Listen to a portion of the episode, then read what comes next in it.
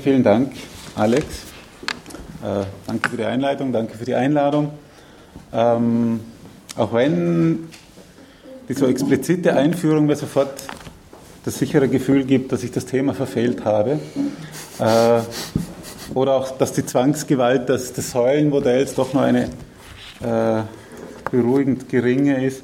Äh, es geht weder um Legitimation noch um Kooptation noch um Repression, es geht um Wahlen. Aber immerhin geht es um Wahlen und das Überleben von Autokratien. Insofern äh, liege ich richtig. Der, der, Bezug auf Wahlen, man könnte, könnte man sagen, ist, ist Teil dessen, äh, äh, was zunehmend beschrieben wird als neuer Institutionalismus in der Autokratieforschung, also wo wir begonnen haben, äh, formell repräsentative Institutionen in Autokratien ernst zu nehmen. Das heißt Institutionen, die wir früher als Window Dressing, als reine Dekorationen äh, irgendwie durchgewinkt haben und gedacht haben, das ist nicht der Rede wert, das zu, das zu untersuchen. Und der Blickwinkel auf Wahlen entspricht zumindest äh, zum Teil dieser, dieser, dieser Neubewertung von formal äh, repräsentativen Institutionen. Äh, Wenn es über, über Wahlen geht in ähm, in Autokratien, dann liegt mein Interesse im Wesentlichen bei Mehrparteienwahlen. Ja. Äh, das ist auch im, im, im Paper ein wesentlicher, äh, eine wesentliche Differenzierung. Unsere theoretische, theoretischen Erwartungen an Einparteienwahlen müssen ganz andere sein als die an Mehrparteienwahlen. Und wenn es um Mehrparteienwahlen geht, dann ist zumindest mein Ausgangspuzzle das, wenn man sich überlegt, was, was tragen die bei zur äh, Überlebenswahrscheinlichkeit, zur Überlebensdauer von Autokratien, dann muss man eigentlich mit einem äh, Paradox beginnen, weil einerseits ist die utilitaristische, instrumentelle Grunderwartung oder Grundannahme der Literatur jeweils die, wenn Autokraten was machen, dann muss es ihnen was bringen. Ja? Sie, sie, machen nichts umsonst, sie sind nicht durchschnittlich irrational, sie schießen sich sozusagen nicht gratis in den Fuß. Äh, wenn sie Wahlen einrichten, dann muss das was bringen und äh, nachdem sie in erster Linie äh, sich sorgen um Machterhalt, dann muss es etwas bringen für den Machterhalt.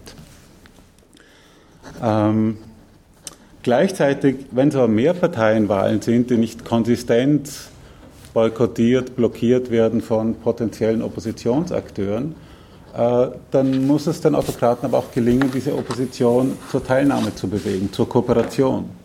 Also stellt sich dann auch die Frage, was bringt der Opposition? Äh, insofern müssen, muss unsere, unsere Antwort auf die Rationalität von Mehrparteienwahlen immer beides auch antworten. Und wenn man sich überlegt, okay, was ist, also wenn, es, es muss der Opposition auch etwas bringen, ähm, meine Antwort wäre auch ganz generell gesprochen, äh, ich würde erwarten, dass es die Überlebenschancen von Autokratien überhebt, äh, äh, also verbessert, gleichzeitig aber auch für die Opposition Chancen der Unterwanderung von Autokratien bietet. Diese, diese Vorteile sind vielleicht asymmetrisch und die, ähm, die endgültige Bilanz äh, ist, ist, ist, sozusagen in, in, in der Endbilanz heben sich diese Effekte vielleicht nicht auf, sondern favorisieren immer noch die, die Autokraten. Ich würde aber von Anfang an nicht erwarten, einen dramatischen Effekt zu sehen von, von Wahlen auf, auf Überlebensbedingungen. Was ich, was ich mache in dem Paper, das äh, im Prinzip im Wesentlichen ein, ein, ein Buchkapitel ist, ein, ein, Kapitel von einem Buchmanuskript, von einem Buchversprechen, äh, das schon sehr lange ein Versprechen ist. Es ist im Wesentlichen ein Literaturüberblick, ein analytisch-systematischer Literaturüberblick, wo ich zwei Dinge mir durchsehe. Einerseits unsere widersprüchlichen theoretischen Erwartungen an Wahlen und andererseits unsere äh, mehr oder minder widersprüchlichen äh, empirischen Befunde in Bezug auf die äh, Effekte von Wahlen, auf die Überlebensdauer von Autokratien. Bezüglich unserer, unserer theoretischen Erwartungen, was, was, was denken wir eigentlich, was Wahlen, äh, wie Wahlen operieren, was sie bringen für äh, Diktaturen, gibt es im Wesentlichen drei drei Grunderwartungen. Entweder sind, sind Instrumente der, der, des Autoritarismus, äh, sie sind äh, Institutionen, die destabilisieren, oder sie sind äh, Instrumente demokratischer Subversion sozusagen, Instrumente, äh, die Oppositionsparteien nützen können, um Demokratisierungsprozesse durch Wahlen äh, voranzutreiben.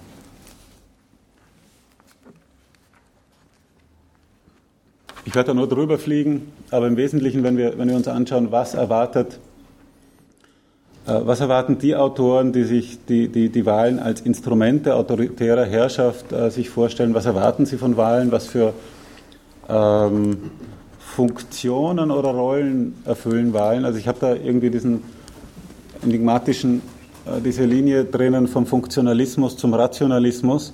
Äh, ich glaube, da gibt es nur eine, eine, eine terminologische Verschiebung äh, oder auch eine theoretische. Vor 20, 30 Jahren war die Hauptfrage nach den Funktionen von Wahlen.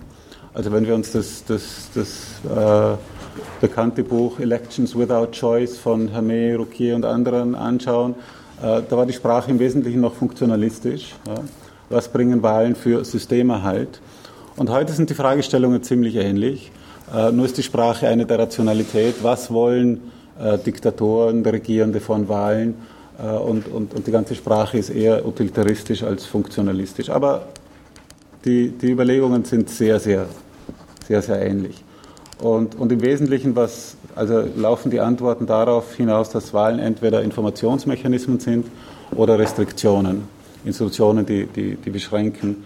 Und wenn sie informiert, als Informationsmechanismen sind sie entweder Quellen von Informationen und, und, und helfen äh, den Autokraten was herauszufinden über die Wähler, über potenzielle Opposition, äh, über interne Parteien, Dynamiken etc. Oder sie sind dazu gut, Informationen zu verbreiten. Ja. Etwa die Tatsache, dass äh, die Regierungspartei unschlagbar ist, äh, bereit zu Wahlbetrug, ähm, populär, legitim, wie auch immer. Äh, die zweite, dass Wahlen, dass Wahlen also Akteure beschränken, äh, gibt es auch die Variante, dass sie die Regierenden beschränken oder, die, oder die, die, ihre, ihre Gegner, äh, wo natürlich die, die Kernfrage die ist, wenn Autokraten sozusagen souverän dazu in der Lage sind, Wahlen zu, einzurichten, wie kostenreich wäre es, die Wahlen wieder abzuschaffen. Und diese, diese Kosten definieren dann auch sozusagen die, die, die Beschränkungen, die Wahlen ihnen auferlegen können. Die, die, Diskussion über Instabilität durch Wahlen ist im Wesentlichen eine Fortsetzung der Diskussion, die wir hatten über äh, destabilisierende Liberalisierungsprozesse im Zuge der dritten Welle globaler Demokratisierung. Ähm, ich habe auch im Paper Zitate von Przeworski und Huntington, die alle in dieselbe Richtung gehen, wo man davon ausgeht, dass äh, institutionelle Inkonsistenzen, Mischformen von autokratischer Herrschaft und formellen demokratischen Institutionen oder, oder zumindest Spielräumen, dass das nicht wirklich auf Dauer stabil ist, dass das nicht zueinander passt, dass sich das nicht äh, wirklich äh, als dauerhafte Veranstaltung durchsetzen lässt. Und genau diese Logik gibt es auch in Bezug auf die sogenannten Hybride, hybriden Regime. Äh, dieser Baukasten aus widersprüchlichen Elementen, der lässt sich nicht stabilisieren. Der ist inhärent instabil. Ähm, wenn er das ist, dann ist natürlich auch die Frage, okay, ist das eine, eine, eine Instabilität, die in beide Richtungen gehen kann? Sozusagen fallen die Würfel äh, mit ähnlicher Wahrscheinlichkeit in Richtung äh, geschlossene Autokratie, wo dann Mehrparteienwahlen äh, wieder abgeschafft werden, oder in Richtung Demokratisierung. Wenn man erwartet, es geht strukturell in Richtung Demokratisierung, was sind die Gründe? Äh, Im Paper habe ich das kurz, äh, kurz skizziert. Das wäre auch meine eigene Position, wo die Vorstellung ist, dass Mehrparteienwahlen äh, für Regierende ein, äh, ein, ein, Netz von Abhängigkeiten erzeugen, die dann auch ein Netz von Verwundbarkeiten beinhalten. Also Wahlen machen Regierende abhängig von der Kooperation von sehr, sehr vielen Akteuren und dadurch auch äh, abhängig von, für Kooperationsverweigerungen von diesen Akteuren, seien es, sei es, es Beamte, äh, Mitglieder der, der regierenden Eliten oder die Wählerinnen. Der Kern des Papers, und da habe ich wieder einen Zettel mitgebracht, mal horizontale Verteilung, könnte ich dich bitten, das durchzugeben? Mhm, ist nur 4 mach 1. Ähm, die Tabelle ist ähm, der Kern meines Versuches, die empirische, vor allem die, die, die statistische Large N-Literatur zum Thema Wahlen und autoritäre äh, Regimedauer zu sichten. Wenn man die Tabelle schon auf den ersten Blick ansieht, es ist ein bisschen unübersichtlich. Äh, es ist nicht auf den ersten Blick klar, was der Forschungsstand ist, äh, was wir glauben können, glauben sollen, worauf wir vertrauen können. Äh, ich würde sagen, in Wirklichkeit ist es so, wie es fast die Regel ist in diesen Bereichen quantitativer vergleichender Forschung. Es gibt einen, man könnte schon fast sagen, ein Stimmgewirr von Ergebnissen, die zum Teil sich wechselseitig unterstützen, aber auch sich zum Teil widersprechen auf manchmal fundamentale, manchmal subtile Weise. Und wenn man sich dann anschaut, wie die Untersuchungen jeweils äh, vorangehen, dann sind auch äh, so viele Differenzen im Forschungsdesign, dass man sich dann die Differenzen in den Ergebnissen äh, vielleicht nicht erklären kann, aber verstehen kann, warum's, äh, warum sie nicht einfach zusammenpassen. Also äh, fundamental bei der Frage, was soll erklärt werden und wodurch soll es erklärt werden, da, da gibt es grundlegende Unterschiede. Das Paper zentriert sich auch darauf, orientiert die, oder, oder versucht die Debatte zu strukturieren äh, anhand unterschiedlicher Konzeptionen von unabhängigen und abhängigen Variablen. Äh, dann auch, was, was, was zum Teil in, in der Tabelle auch zusammengefasst ist, äh, wie schauen die statistischen Modelle aus? Was wird an, an, an Kontrollvariablen integriert? Äh, wie schaut das Universum aus und wie schauen die, die, die Samples aus, die, die verwendet werden? Die zeitliche, die räumliche Breite der, der, der, Anlagen, was für, was für Daten werden verwendet. Für vieles, was wir machen, gibt es keine Daten. Für manches, was wir machen, gibt es mehrfache Daten, wo dann immer die Frage ist, was, was suchen wir aus. Äh, dann natürlich auch, welche statistischen äh, Verfahren werden exakt verwendet. Und da, wenn man sich die, die Vielfalt möglicher Entscheidungen anschaut, dann wundert es einen auch nicht, äh, dass es zu einer Vielfalt von Ergebnissen kommt.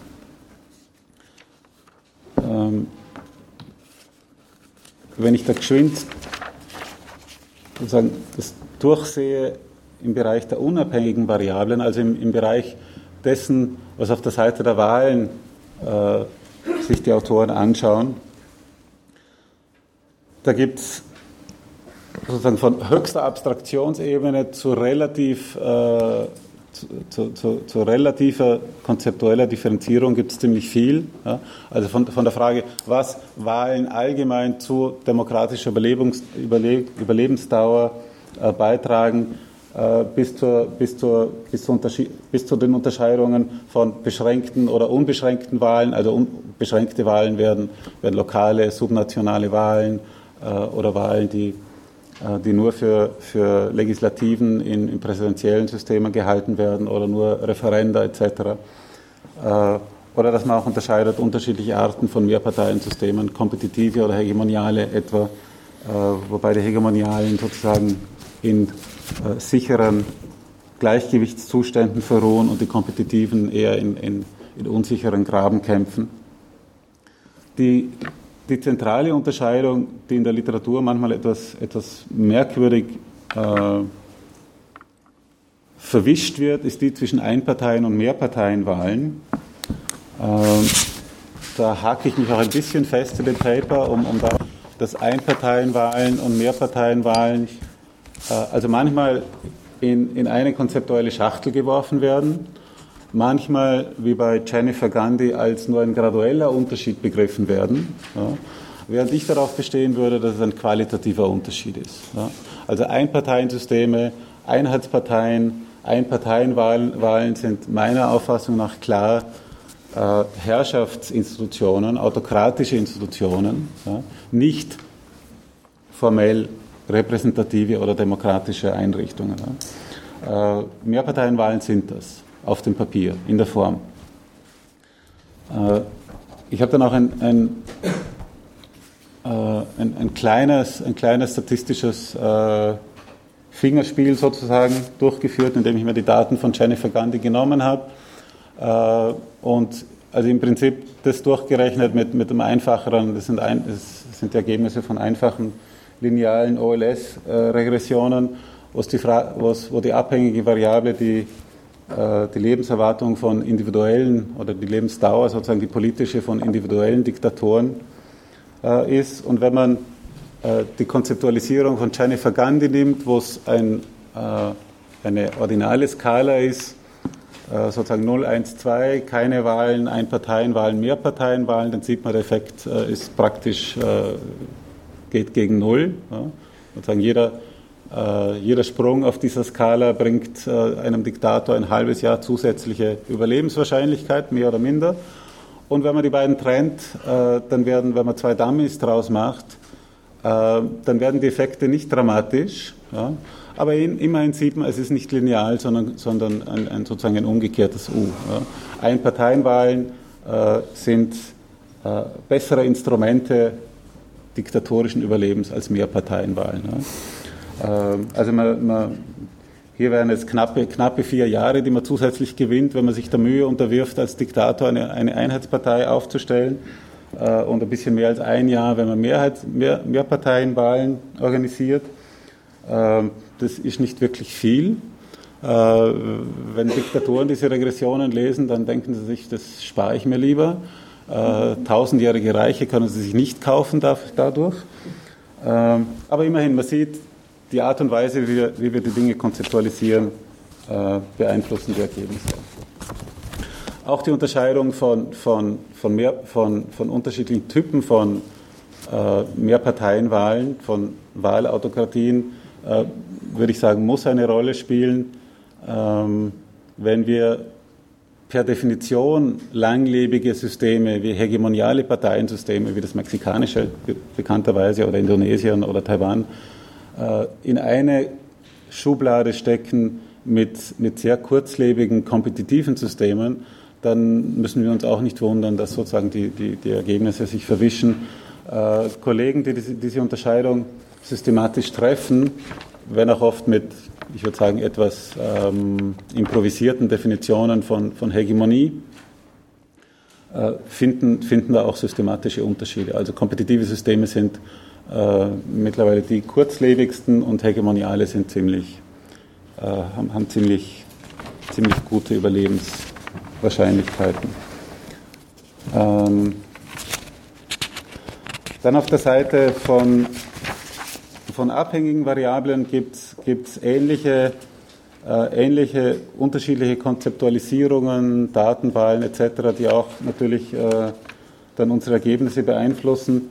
Etwas, was ich äh, hervorheben möchte, was ich sozusagen eine, eine sehr, sehr erhellende, fruchtbringende Unterscheidung finde, äh, die wirklich Licht darauf wirft, warum äh, in Bedrängnis geratene Autokraten mehr Parteienwahlen einrichten äh, basiert sich auf ein, äh, auf ein Paper von, von Gary Cox aus dem Jahr 2007. Es wird immer schlechter, in, äh, es wird immer weniger gut in, in, in, in späteren Versionen. Ich finde, die erste Version war die beste.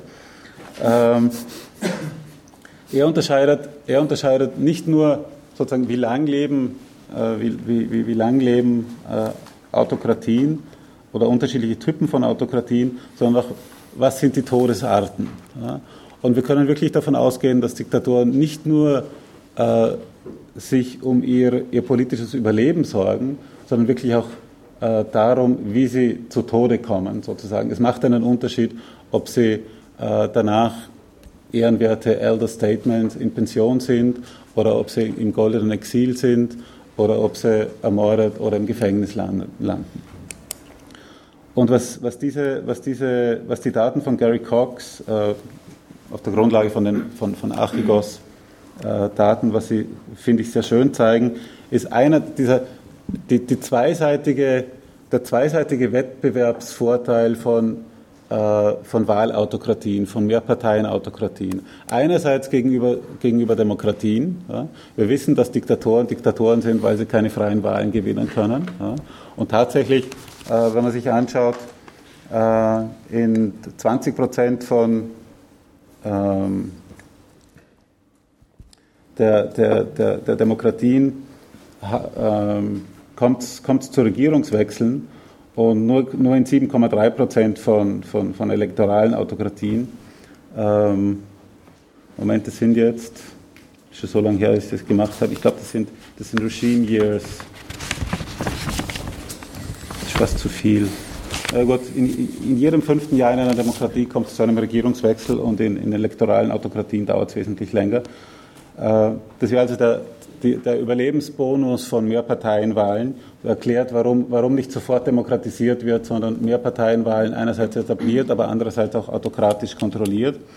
Und der andere Vorteil ist gegenüber, gegenüber dem, was hier als nicht elektorale Autokratien da ist, also im Wesentlichen Militärregime, äh, ein Militärregime ohne Wahlen einzurichten, äh, erhöht deutlich die, das Risiko, einem Militärputsch zu erliegen und auf relativ ungemütliche Weise von der vom Präsidentenjob äh, beseitigt zu werden, sozusagen. Also äh, die Unterscheidung von friedlicher und gewaltförmiger, gewaltförmigem Machtverlust erhält, erhält irgendwie die, die, die Rolle oder die Funktion oder die Nützlichkeit von, von Wahlen.